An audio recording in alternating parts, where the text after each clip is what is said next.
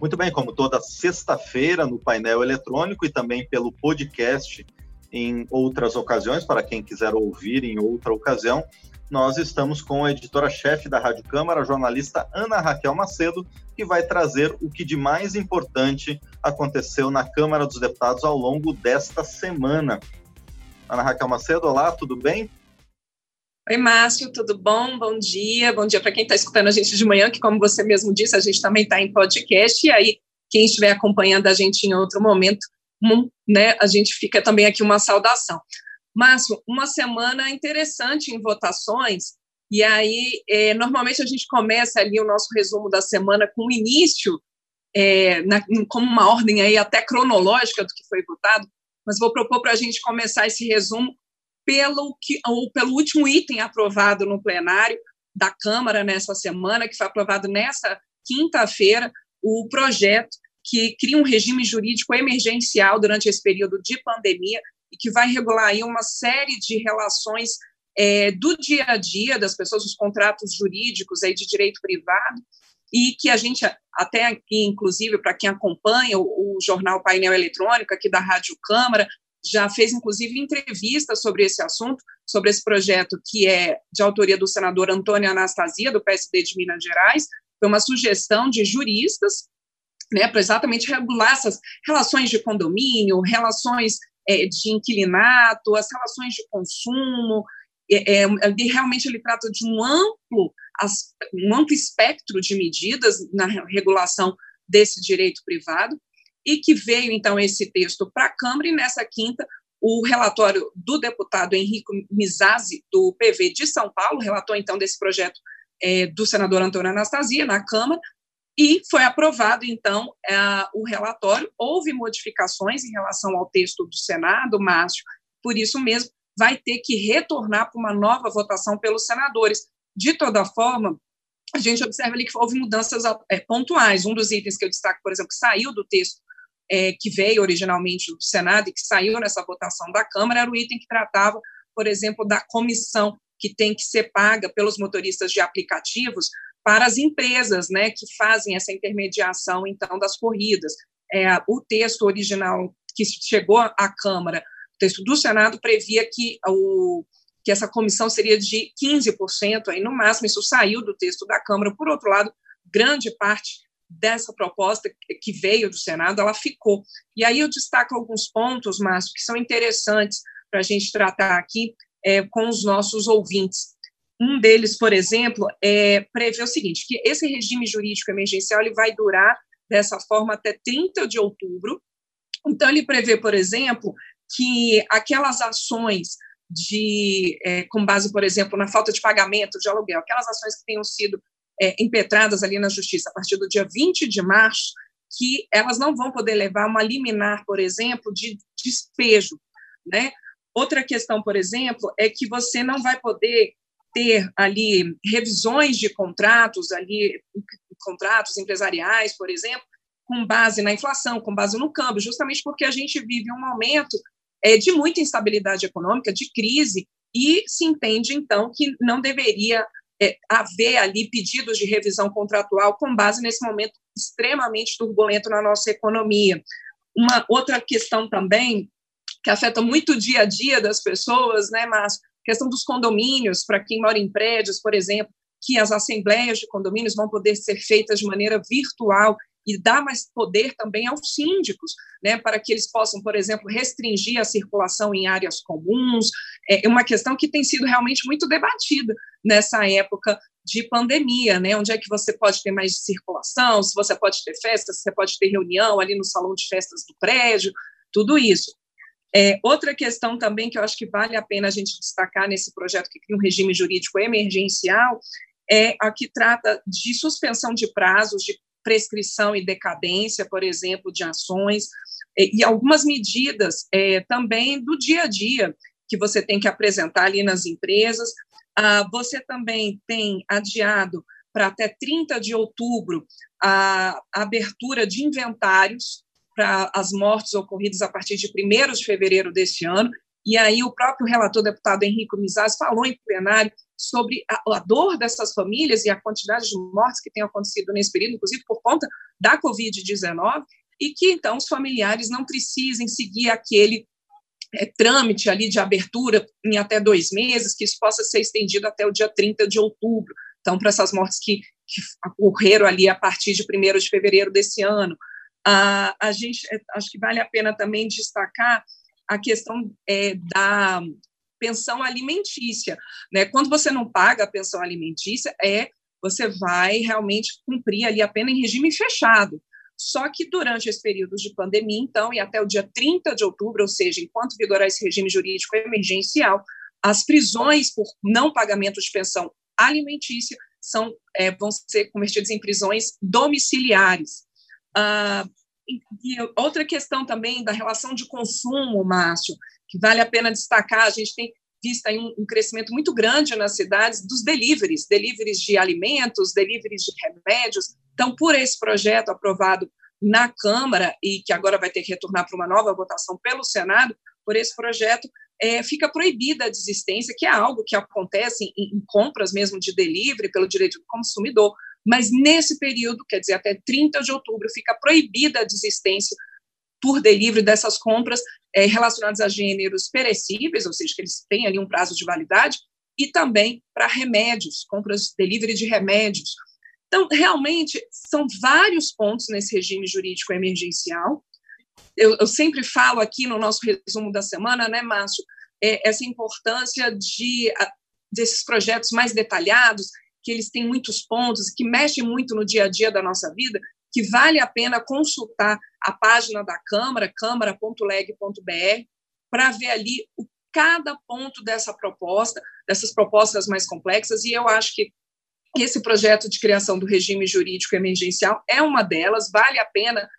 detalhar ali cada ponto, entrar, tirar as dúvidas. A gente tem material da Rádio Câmara, da Agência Câmara, da TV Câmara sobre essas propostas e a própria página de pesquisa do projeto, né? Até coloco aqui o número do projeto, é o projeto 1179 de 2020, onde é possível, então, saber ali de maneira detalhada cada uma dessas medidas excepcionais, porque, como o próprio nome diz, ali é um regime jurídico emergencial até 30 de outubro desse ano por conta da pandemia de Covid-19. E a gente vê que você citou vários pontos, várias coisas que estão sendo mudadas na legislação, mas não abarca nada do direito penal, do direito tributário ou administrativo. Então, apesar de ser uma gama muito extensa, você citou, por exemplo, a questão de quem não paga a pensão alimentícia, que é uma das únicas possibilidades no direito civil de prisão, né, pela, pela desobediência da norma. Mas não tem nada de direito penal, não tem nada de direito tributário ou administrativo, né, que são direitos é, vinculados à área pública né, da, da justiça. E outra coisa interessante, Ana, lembrando da entrevista que a gente fez aqui no painel eletrônico com o deputado Fábio Tradi, que detalhou um pouquinho cada uma dessas medidas, ele alertou também que após esse período de pandemia, o Congresso Nacional vai ter que se reunir novamente para definir o prazo final desse período de excepcionalidade jurídica, se passar do dia 30 de outubro, né, como foi votado, como está no texto, para que essas relações jurídicas voltem à normalidade, se é que vai ser possível isso, né, depois de todas essas mudanças dentro desse período de pandemia. Exato, Márcio. São muitos detalhes, né? E o direito civil é exatamente para isso, para regular ali, dar um norte para as nossas relações é, é, jurídicas ali no meio privado mesmo, como você mesmo colocou. Até nisso, assim, de coisas muito corriqueiras, muito usuais, como uma reunião de condomínio, por exemplo né, que há essa dúvida, ah, se a reunião for feita de forma então virtual, ela vale, ela não vale, e se a gente não conseguir a validação do, da substituição, por exemplo, de eleição de novo síndico, o projeto prevê, por exemplo, que ele pode ser mantido, o síndico atual, até 30 de outubro. Então, são essas relações e essas dúvidas mesmo que acontecem nas nossas relações jurídicas na, no meio privado, que esse projeto pretende regular, é, é, algo que já vem sendo feito em outros países também, né? Os juristas que fizeram essas sugestões de mudanças na legislação civil também se inspiraram em outros países ah, para em que isso já está acontecendo também, que a pandemia vem acontecendo há mais tempo, por exemplo, como países europeus, exemplo da Alemanha. Perfeito. Anil, o que mais a gente teve na Câmara nesta semana? Teve outras votações bastante importantes, né? Sim, Márcio, a gente teve a votação é, na Câmara e logo em seguida também, no dia seguinte, no, no Senado, né, logo depois pelo Senado, da medida provisória 909. Essa medida provisória, ela extingue um fundo monetário, um fundo monetário que ele estava parado, ele não recebia recursos desde 1988, quando houve a votação da nova Constituição. Ele foi um fundo criado em 1966 para uh, que o Banco Central pudesse regular ali, atuar no mercado de câmbio, mas desde 88 que os recursos anteriormente eram recursos do IOF que iam para esse fundo, desde 88 isso já não ia mais e ficou ali um dinheiro hoje quase é, 9 bilhões de reais, são 8,6 bilhões de reais nesse fundo, e que desde 2006 o TCU dizia ali, o TCU indica, desde 2016, é, desculpa, é, o TCU é, indicava a necessidade de, de algum fim para esse. O governo editou essa medida provisória ainda no ano passado, quando não havia pandemia, é, inicialmente prevendo o uso desses recursos para pagamento de dívidas públicas. Mas, na discussão dessa proposta no plenário nessa semana, o relator na Câmara, o deputado Luiz Miranda, do Democratas do Distrito Federal, ele propôs que todo esse recurso, todo esse recurso vá para o combate à pandemia de Covid-19 nos estados, nos municípios e no Distrito Federal. E assim foi feito. Esse projeto, então, foi aprovado com um novo texto, por isso que no nosso jargão legislativo a gente chama de projeto de lei de conversão, porque houve uma modificação da medida provisória. Os deputados concordaram, deputados de governo e de oposição, concordaram na destinação, então, desses recursos do Fundo Monetário, desse Fundo Monetário para o combate à Covid-19, e no Senado, o texto do deputado Luiz Miranda foi confirmado e, portanto, é, essa proposta, então, segue para sanção. Havia ali uma pressa, Márcio, em votar essa medida provisória, porque o prazo dela é, se extinguia no dia 18 agora, na semana que vem, portanto, dia 18 de maio. Então, houve uma votação, depois desse acordo para usar os recursos para a, o combate à pandemia de Covid-19, houve, então, esse acordo grande entre governistas e oposicionistas, e a proposta, então, foi aprovada dentro do prazo. O que a gente não pode dizer em relação a outra medida provisória, a MP 910, editada ali na mesma época dessa MP 909 que foi aprovada, que é a 910, que trata da regularização fundiária de terras públicas. Essa MP é muito polêmica, também convido aí quem está nos acompanhando nesse resumo da semana para ouvir as entrevistas que foram feitas pelo Jornal Painel Eletrônico nessa semana, né, Márcio, com deputados falando e comentando, um deputado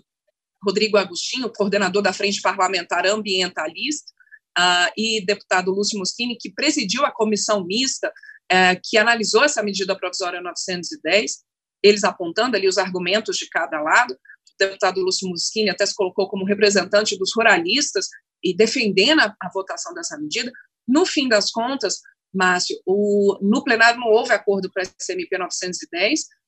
o próprio presidente da Câmara, Rodrigo Maia, chegou a colocar em plenário que a bancada do agronegócio tinha voto né, para levar à frente essa medida provisória, só que haveria na avaliação do deputado, do presidente Rodrigo Maia, uma deterioração da relação entre os partidos, porque os partidos de oposição e também parlamentares é, que não são de partidos de oposição, mas são é, mais ligados a essa causa ambientalista, estavam muito contrários a essa MP, isso poderia causar ali um, desgaste na relação partidária nesse momento delicado de pandemia que se procura votar ali em plenário é, propostas mais de consenso. Ah, então ficou acertado que o texto do relator, que é o deputado Zé Silva do Solidariedade de Minas Gerais, que o texto dele para essa medida provisória é, vai ser votado como um projeto de lei. Inclusive ele já apresentou ontem esse projeto de lei, é, base no relatório dele da MP, e a ideia é que esse projeto, agora apresentado pelo deputado Zé Silva, que ele seja votado pelo plenário da Câmara no próximo dia 20 de maio, é, na semana que vem, portanto. É, ele fez várias modificações, Márcio, na medida provisória, no texto original da medida provisória 910. Por exemplo, originalmente a MP previa a regularização de terras públicas de até 15 hectares, então não seriam pequenas propriedades rurais, já seriam até grandes, mas o, o deputado Zé Silva propõe, então, que essa regularização seja feita a, para propriedades de até 6 hectares, né, aquelas propriedades, na verdade, a ocupação ali da terra pública, que tem até o limite de 6 hectares, e também haja a, um limite, um marco temporal para essa ocupação, um marco temporal de 2008. Então, quer dizer, para buscar a regularização da terra, aquela pessoa que ocupa a terra tem que provar que estava ocupando aquela região até 2008, e com isso o deputado Zé Silva diz que a, se diminui muito a possibilidade de é, regularização de terras ali públicas em que haveria uma dúvida se não seria um processo de grilagem ou algo assim. Então, é, é, ele pegou nesse sentido. De toda forma, a gente vai ver se vai ser possível a construção desse acordo ou não. Alguns parlamentares mais ligados à bancada do meio ambiente, como a deputada Joênia Wapichana, da Rede de Roraima, ela colocou em plenário, Márcio, que apesar das modificações propostas pelo deputado Zé Silva, que ela considerava que essa que esse texto poderia favorecer a grilagem e, e comprometer ali as terras na Amazônia, ela até colocou um dado ali de que 40% do desmatamento ilegal na Amazônia ocorre em terras públicas, mas ali há uma tentativa de acordo. O, como eu disse, o deputado Zé Silva fez muitas mudanças no texto, ele até colocou algumas travas, que, segundo ele, preservam terras quilombolas, terras indígenas, terras de ribeirinhos, então, vamos ver como que vai ficar a construção desse acordo. Então, a MP, resumindo, em resumo, né, Márcia, a MP 910, então, vai perder a validade no próximo dia 18 de maio, mas o relator da MP, que é o deputado Zé Silva, já apresentou nessa semana, apresentou nessa quinta, um projeto de lei com base no seu relatório, com todas essas mudanças aqui que eu citei algumas, e há uma expectativa de votação, então, no próximo dia 20 de maio. Pois é, Ana, eu acho que é interessante a gente tentar explicar para o nosso ouvinte por que os parlamentares, em momentos de indecisão, em momentos de polêmica, como essa da medida provisória da regularização fundiária, preferem é, transformar as discussões a partir do, da apresentação de um projeto de lei e não da análise de uma medida provisória, né? Por que é mais interessante para a atividade legislativa que isso seja é, discutido por projeto de lei? Márcio, é interessante você colocar isso. Em tempos normais, não de pandemia, os projetos de lei, é, exatamente por eles não terem ali aquele prazo determinado da medida provisória e não terem validade imediata, como o caso de medida provisória, eles têm um tempo ali muito maior de maturação, de passar por comissões, passar por audiências públicas, pelo plenário, grande parte deles nem pelo plenário passa, mas tem toda uma discussão ao longo de comissões é, permanentes ou comissões especiais. Mas nesse tempo de pandemia, a gente não tem o funcionamento das comissões, a gente tem apenas comissões externas que estão acompanhando as ações de combate à Covid-19. Então, os projetos eles estão indo ali realmente direto para o plenário e a discussão tem sido feita em plenário, não tem esse tempo de maturação. A, a digamos, a, a vantagem nesse caso ali do projeto de lei é a possibilidade, então, de você não ter a validade imediata dele, como a medida provisória, então isso permite uma maior análise dos parlamentares, no caso de tentar fazer emendamentos, é, é porque não tem aquela pressa de algo que já está valendo com força de lei, embora a medida provisória é, esteja valendo com força de lei, mas a gente lembra, ela tem que ser confirmada pela Câmara e pelo Senado, então é, é também né, a gente tem a validade, mas precisa ter essa confirmação depois pelo parlamento, e é o que a gente está vendo com a MP 910, que ela vai caducar, ela vai perder a validade dela. Mas, de toda forma, há essa questão do projeto. Então, nesse caso específico desse assunto, Márcio, foi muito mais para se permitir que esse texto possa ir para frente, pelo prazo que está se, se, se, extinguindo da medida provisória 910, porque o prazo dela é até dia 18 de maio, não ia dar tempo de construir esse acordo até o dia 18 de maio. Então, é, nesse caso específico desse assunto, o projeto vem para isso, para permitir que o assunto se mantenha em discussão na Câmara, né, mas é, não tem ali aquele prazo da MP. De toda forma, há uma expectativa de que seja aprovada a urgência desse projeto em plenário para que ele possa ser, então, votado o mais rapidamente possível. E, além disso, para a gente encerrar rapidamente, Ana, é uma medida provisória que vai ser discutida pelos deputados nos próximos dias, já está causando polêmica agora, né? A medida provisória sobre a responsabilidade dos gestores públicos em tempo de pandemia. O plenário é, falou bastante sobre essa MP ontem e a oposição deve, inclusive, ir à justiça contra a edição dessa medida provisória. Com certeza, Márcio, essa medida provisória, é, segundo o governo, foi editada para proteger ali os agentes públicos nesse momento de pandemia, então, quer dizer, não havendo ali é, é, um dolo, uma, uma intenção de provocar algum dano para eles não poder, não serem punidos nesse momento delicado de pandemia, mas causou muito debate, inclusive alguns parlamentares, como você disse, de oposição, apontando ali pareceres jurídicos pela inconstitucionalidade dessa medida provisória, que poderia abrir, por exemplo, espaço até para a, a, a não punição de policiais e, e, em atos questionáveis, ou, ou a, posição coloca até do próprio presidente da República, né, mas, mas a gente vê que é um tema delicado, é um tema polêmico. O presidente da Câmara, Rodrigo Maia, foi questionado ontem, né, ontem, para quem está nos ouvindo, ao vivo aqui, mas nessa quinta-feira o presidente Rodrigo Maia conversou com jornalistas em uma entrevista coletiva e foi questionado sobre esse assunto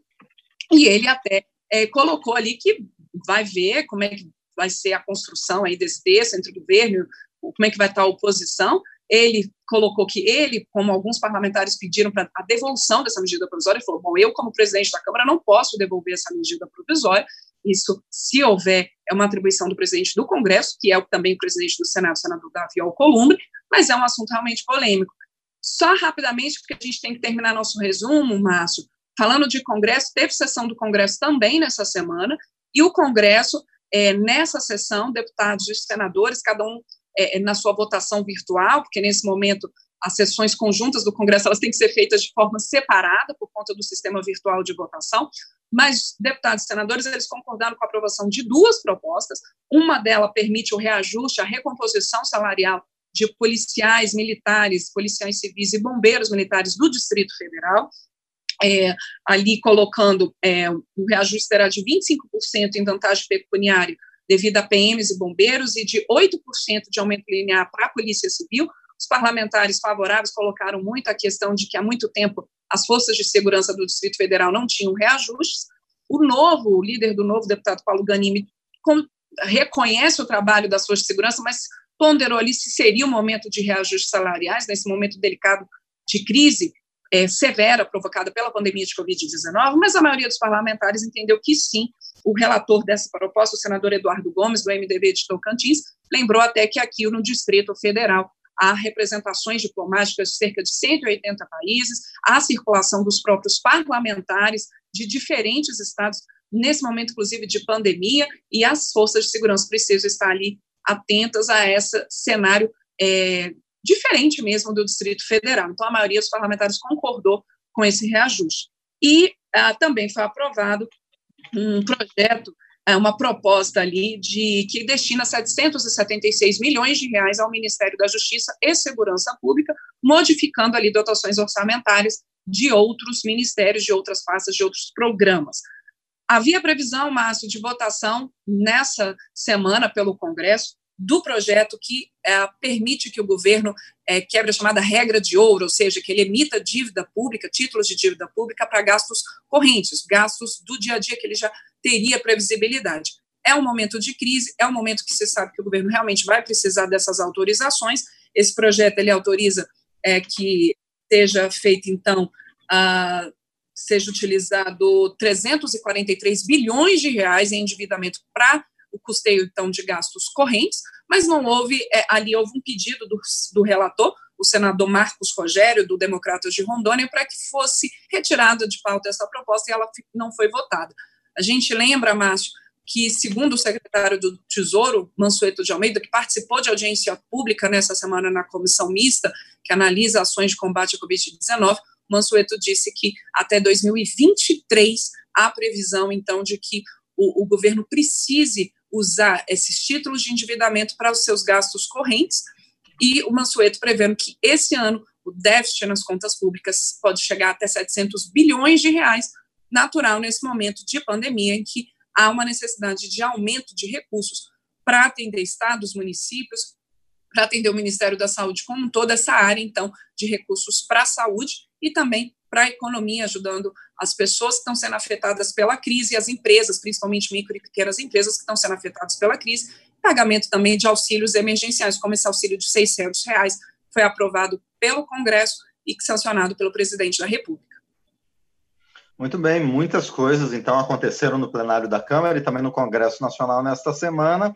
de 11 a 15 de maio, e nós conversamos sobre isso com a editora-chefe da Rádio Câmara, Ana Raquel Macedo. Ana, mais uma vez, obrigado por prestar todas essas informações para a gente e a gente se encontra de novo na próxima sexta-feira. Com certeza, Márcio. Obrigada. Bom fim de semana para quem escuta a gente ainda nessa sexta-feira.